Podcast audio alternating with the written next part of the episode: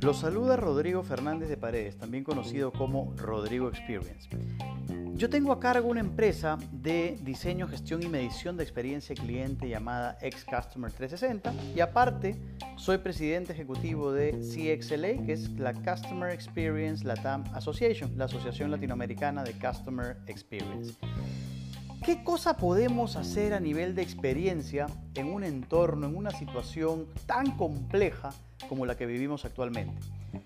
Si desde ya, cuando hay información, cuando hay clientes, cuando todo es normal, cuando las empresas tienen presupuesto para invertir en servicio, desde ya es complejo lograr resultados. ¿Qué complejo se hace gestionar la experiencia en un entorno de incertidumbre como el que estamos viviendo? De esto vamos a hablar. Diseño de Customer Experience o experiencia de cliente en tiempos de incertidumbre.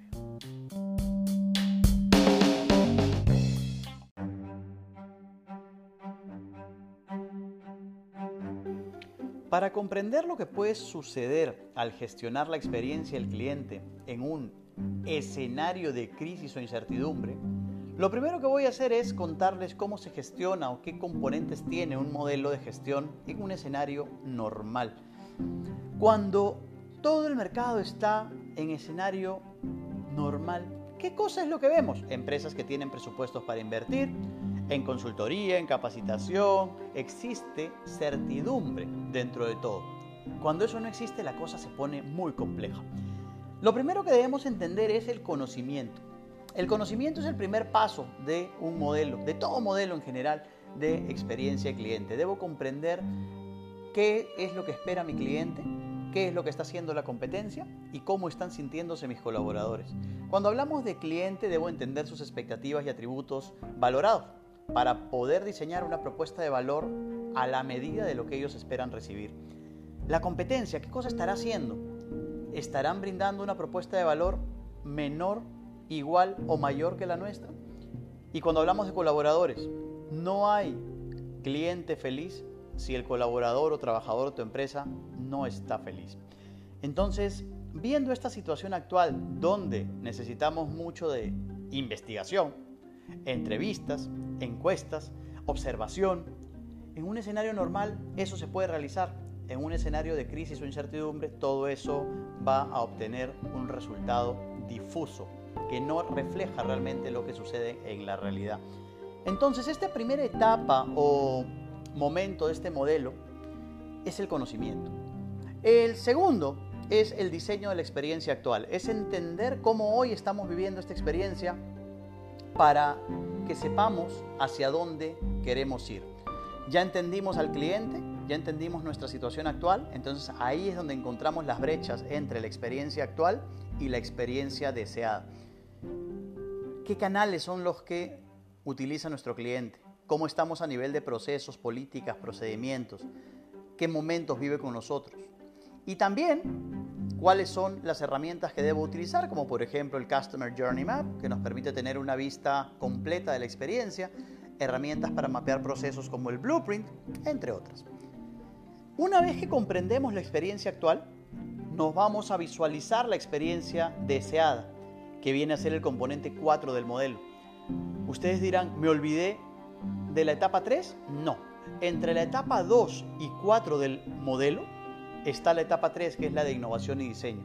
En esta etapa es donde se generan todos los proyectos, planes, proyectos para poder mejorar las zonas de dolor, los riesgos, todas las oportunidades de mejora que encontré entre la experiencia que vivo hoy y la que quiero vivir mañana. Entonces esta etapa tiene mucho de generación de ideas, experimentos, propuestas, testeo, que nos van a ayudar a diseñar mejor la experiencia deseada.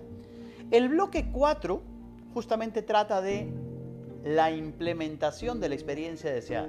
Y esta es la parte más compleja, es la parte donde lamentablemente el 80 o 85% de proyectos de diseño, gestión, medición de experiencia de cliente se caen o se quedan en stand-by. ¿Por qué? Por una simple razón. Nos cuesta mucho implementar.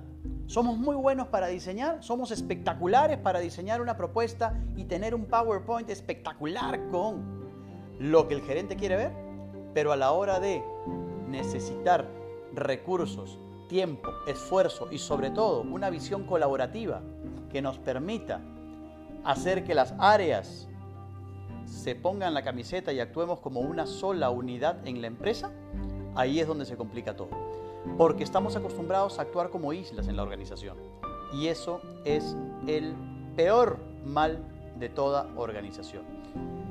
Y finalmente, la definición de estándares y métricas, que es el momento clave donde vamos a definir cuáles son los estándares mínimos de nuestra experiencia, cuáles son los indicadores con los que vamos a medir esa experiencia y cuál es la estrategia de medición que vamos a seguir en la compañía.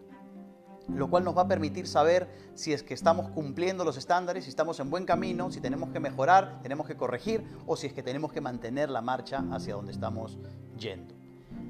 Hace un rato mencionaba que uno de los principales vicios en la organización es la individualidad o individualismo que hay dentro de las organizaciones. Estamos acostumbrados a ver el beneficio propio y no el beneficio común. Me importa cómo sale mi área, pero no cómo sale la empresa. Y eso lamentablemente es lo que hoy nos está pasando en el mundo. En el mundo está pasando que las empresas, las personas, vivimos nuestro mundo y no nos importa lo que hay alrededor. Si estamos matando la naturaleza o destruyendo un país, una ciudad o el mismo planeta, no nos importa, somos indolentes porque no vemos lo que pasa alrededor. Y esta es una gran lección que tal vez la naturaleza nos está dando, porque nos damos cuenta que hoy el mar está más limpio, el cielo está cada vez más azul. Aún desde donde estoy justamente haciendo este podcast, que siempre dicen Lima la gris. En Perú efectivamente hay muchos climas y microclimas, pero en Lima puntualmente el cielo es gris. Ahora está más celeste que nunca. Increíble. Las playas que pobladas de suciedad y de gente vemos hoy llenas de animales que parecen pues realmente sacadas de una postal. Es impresionante. Y eso nos debe llevar a la reflexión, porque cuando hablamos de gestionar experiencia, habría que preguntarnos realmente qué estamos haciendo para gestionar experiencia. Y esta introducción que les acabo de dar con respecto a un modelo de gestión integral de experiencia cliente en escenarios normal, lo vamos a ver ahora en un escenario de crisis. Vamos a ver ahora cómo debemos gestionar la experiencia o qué debemos hacer cuando nada de lo que acabo de mencionar funciona. Cuando no puedo hacer lo que habitualmente hago. Cuando, por ejemplo, tengo una empresa de capacitación y no tengo a quién capacitar. Todo esto es parte de lo que vamos a desarrollar en el siguiente bloque llamado diseño de experiencia en situación de crisis.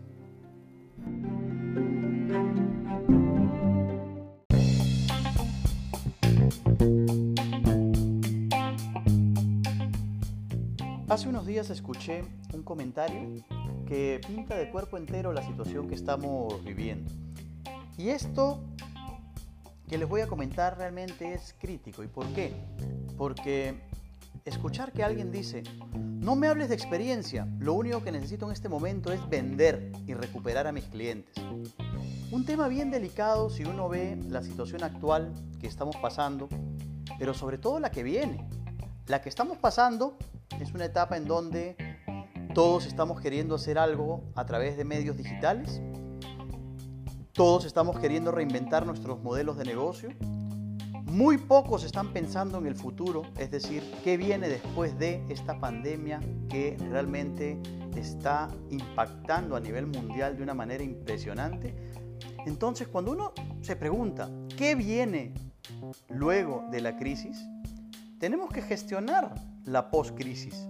Tenemos que pensar cómo es que debemos diseñar nuestra propuesta de valor para aprovechar las oportunidades que nos pone enfrente esta crisis. Lamentablemente van a haber empresas que incluso no van a sobrevivir a esta crisis. Van a haber algunas que sí, y van a haber algunas que se van a ver fortalecidas y que probablemente ocupen puestos que antes no tenían a nivel de preferencias de los clientes. Primero hay que entender que detrás de toda empresa hay personas. Y esas personas en este momento pueden estar en tres grandes zonas ¿Zonas qué? Zonas mentales, zonas interiores. ¿Cómo se sienten estas personas en relación a la situación que se está presentando? Entonces, cuando hablo de zonas me refiero a, por ejemplo, ¿estoy en zona de miedo? ¿Qué cosa es la zona de miedo? Zona de miedo es temor, incertidumbre, me irrito, ya no aguanto más, no soporto, no puedo con esta situación que estoy viviendo. Empiezo a comprar desesperadamente, voy al súper y lleno mi carrito de papel higiénico como si se fuera a acabar el mundo, entre otras barbaridades que uno puede ver en los supermercados. Entonces, me siento realmente en esa zona o etapa de mi estado interior. Hay otra zona más bonita que se llama zona de aprendizaje. Entonces, esta zona eh, lo que te dice es que, oye, ¿por qué no me dedico a aprender cosas que antes no podía? El día a día me ganaba, el día a día no me dejaba hacer cosas, me dedico a apagar incendios. Entonces empiezo a aprender y a ver las cosas de diferente manera. Tercero, zona de crecimiento. Esta zona de crecimiento en realidad te permite mirar las oportunidades que otros no ven. Pienso en cómo generar valor de manera colaborativa. ¿Cómo hago para dejar de ser yo y empezar a pensar en toda la comunidad que tengo alrededor? ¿Cómo hago para generar un valor en el cual no solamente persiga mi crecimiento, mi bien común, sino el bien de los que están alrededor mío? El bien de mi ciudad, el bien de mi país, el bien de los demás. ¿Cómo hago para generar ese valor? Encontrar un propósito en la vida. Vivir justamente, pero vivir viendo el vaso medio lleno en lugar de verlo medio vacío. ¿Por qué menciono todo esto? Porque los emprendedores están sufriendo mucho y dentro de esa gran cantidad de emprendedores me encuentro yo. Y sin duda, yo creo que al comienzo me abrumé, pero luego vi la oportunidad. Y en este momento, con un ejemplo simple y sencillo, les voy a demostrar cómo es que un emprendedor considero que debería haber esta crisis. ¿Qué haces cuando tienes un centro de capacitación presencial y no tienes alumnos? No hay empresas que paguen por capacitar. Cuando no tienes simplemente clientes. Entonces ahí es donde uno dice, wow, sí que la deben estar viendo de cuadritos. Sin embargo, más que verla de cuadritos, salieron proyectos que uno tenía, como se dice, debajo de la almohada o en el escritorio y que no los estábamos trabajando. Ahí es donde empezamos a ver por qué no generamos la certificación que hemos hecho por 12 países a más de 3.000 personas de manera online. Ya la veníamos trabajando sin saber que venía esto, pero llegó el momento de sacarla a la luz. ¿Cómo hacemos para que estos docentes que tenemos en España y en distintos países que no pueden venir a dictar los cursos, vengan, pues por medio virtual. Y así empezamos a pensar diferente, a ver dónde está la oportunidad detrás de la crisis, a experimentar modelos que no habíamos explorado antes, a identificar alianzas que no habíamos hecho antes, o que estaban ahí, pero como el día a día no te permite ni siquiera ir a una reunión, pues ahora con dos clics estás conectado con otra persona.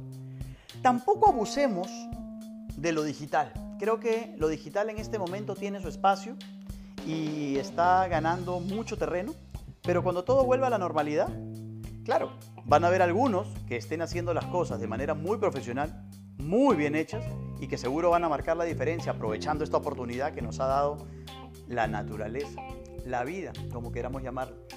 Creo que es importante que asimilemos que no estamos en una situación normal y nunca más va a volver a ser normal. Nunca más vamos a volver al estado en el que estábamos antes de el coronavirus.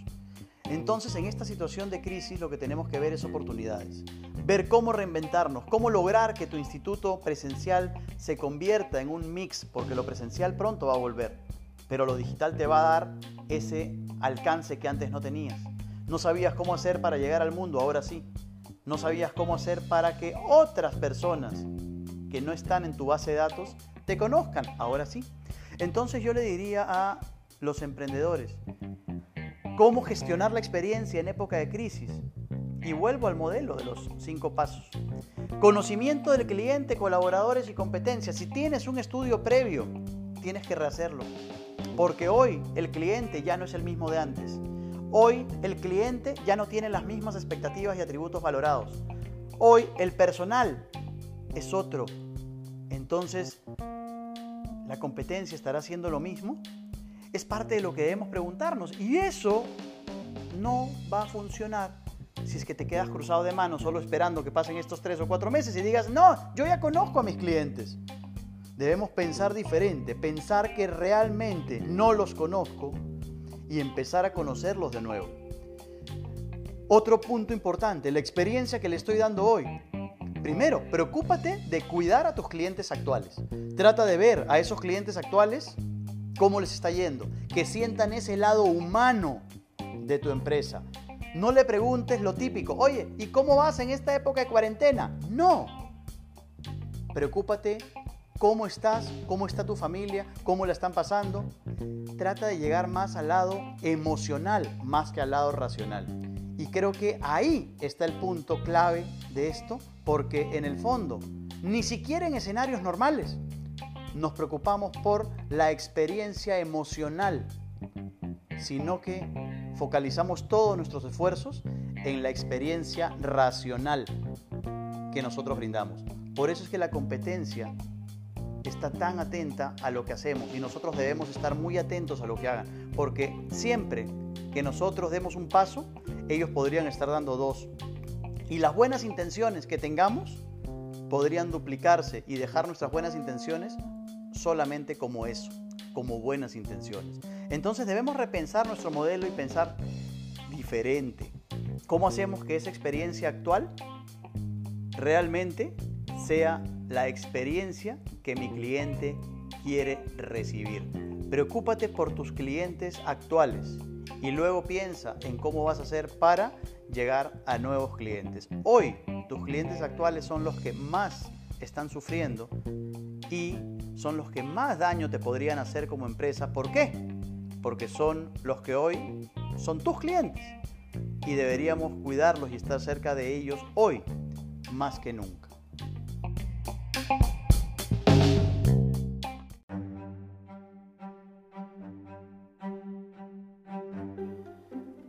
A la hora que uno menciona clientes, ¿qué se le viene a la cabeza? ¿La facturación mensual? ¿Los productos que tiene contigo? ¿Alguna vez nos hemos preguntado quién es el ser humano que está detrás de esos clientes? ¿Qué sienten? ¿Qué piensan? ¿Cómo están? Mencioné justamente lo importante que era verlos desde una perspectiva emocional más que racional. Preguntarles, oye, ¿cómo estás? ¿Cómo está tu familia? ¿Cómo la están pasando? ¿Cómo sigue todo? Más allá que preguntarle, oye, ¿qué negocios vamos a ver? ¿Cómo hacemos? Esto, en fin, creo que es hora de olvidarse de eso y ver la parte humana. Ellos lo van a valorar y va a impactar sin duda en los próximos negocios o la relación que tú puedas estar pensando con ellos de largo plazo. La crisis no va a durar para siempre. Por lo tanto, debemos prepararnos para la post-crisis. Y también mencionaba algo que desde un contexto normal, hace años que viene creciendo en el mundo, y es la experiencia emocional. Debemos hoy más que nunca pensar, ¿cómo hago para robarle emociones a mis clientes? ¿Cómo hago para no solo brindarle un buen producto o un buen servicio, sino cómo hacer para robarle una lágrima de emoción, una sonrisa, esa fidelidad sincera, eso que perdura en el tiempo. Y eso no es fácil. Ahí tenemos que pensar cómo hacer para generar experiencias, experiencias que realmente enamoren a tus clientes. Si somos una empresa mediana o pequeña, con más razón, porque perder un cliente nos duele mucho más que para una gran corporación.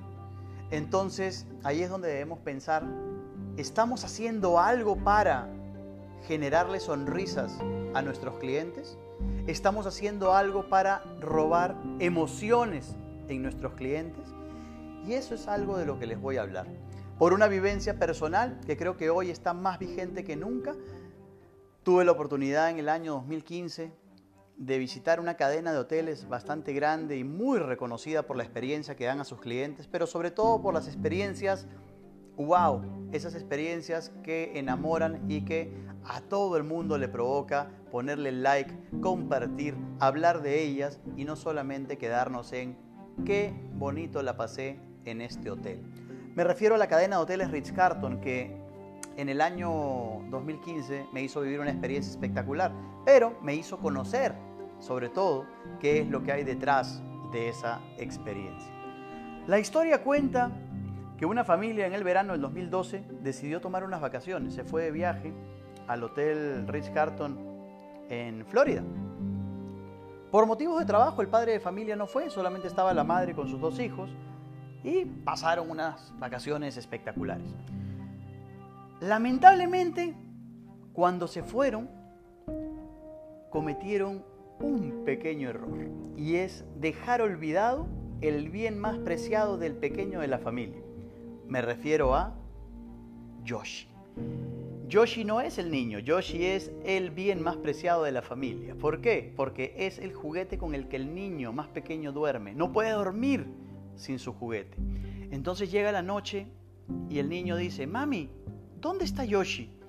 Y la mamá le dice, muy rápida ella reacciona y le dice, hijito, Yoshi se quedó vacacionando unos días más en el hotel porque le gustó mucho el hotel. Ah, ya, mami.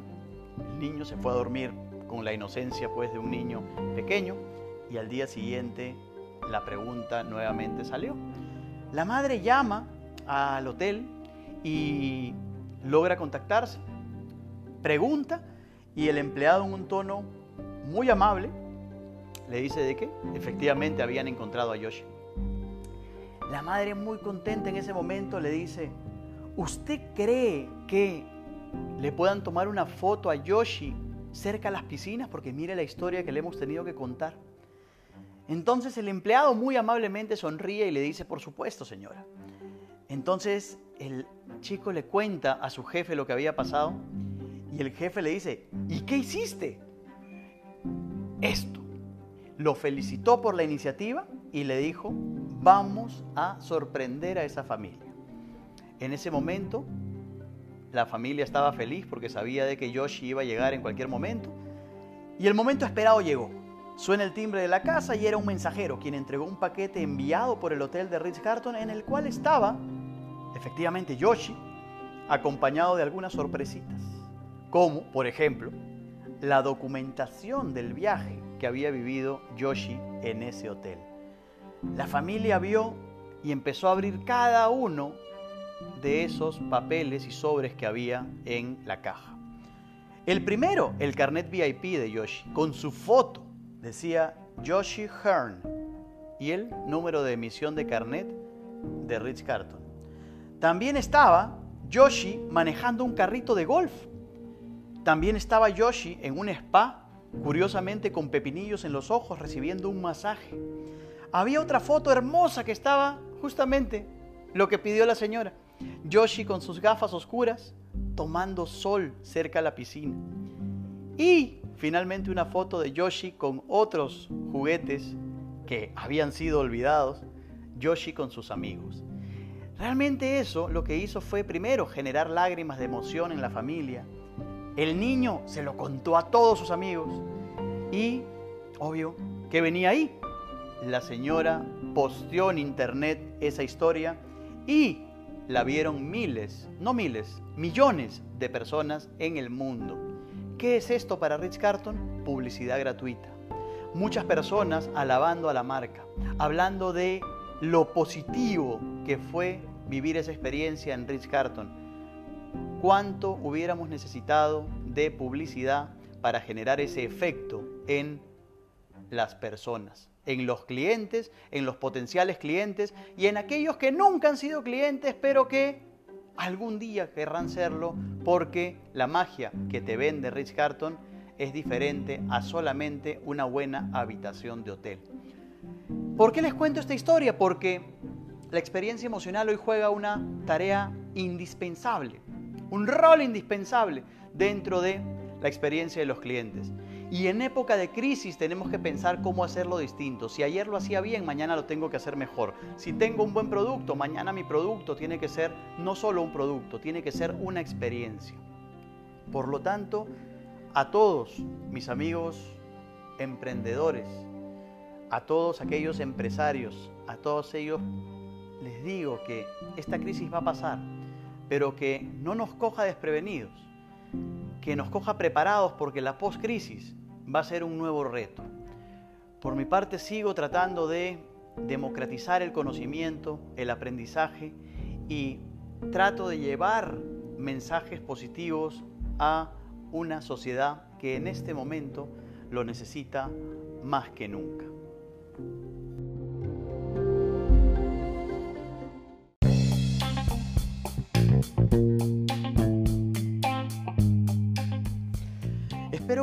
Comentado les sea de mucho valor para sus vidas, para sus empresas, pero sobre todo para sentirse un poquito mejor en esta época tan compleja en la que todos estamos encerrados, tratando de hacer cosas diferentes, pero sobre todo para soportar lo que se viene. La etapa post-crisis hay que asumirla, hay que entenderla y hay que reinventarse también con lo que viene. Creo que la naturaleza nos está llamando seriamente la atención, creo que debemos prestar atención y convertirnos no solo en mejores profesionales, sino también en mejores personas.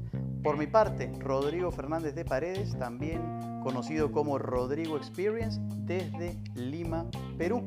Me pueden seguir a través de mis redes sociales en LinkedIn como Rodrigo Fernández de Paredes, en Instagram, Facebook, YouTube como Rodrigo Experience y en Twitter como Ro Experience. Así que encantado de haber estado con ustedes, espero que les sea de mucho valor este pequeño aporte a la comunidad.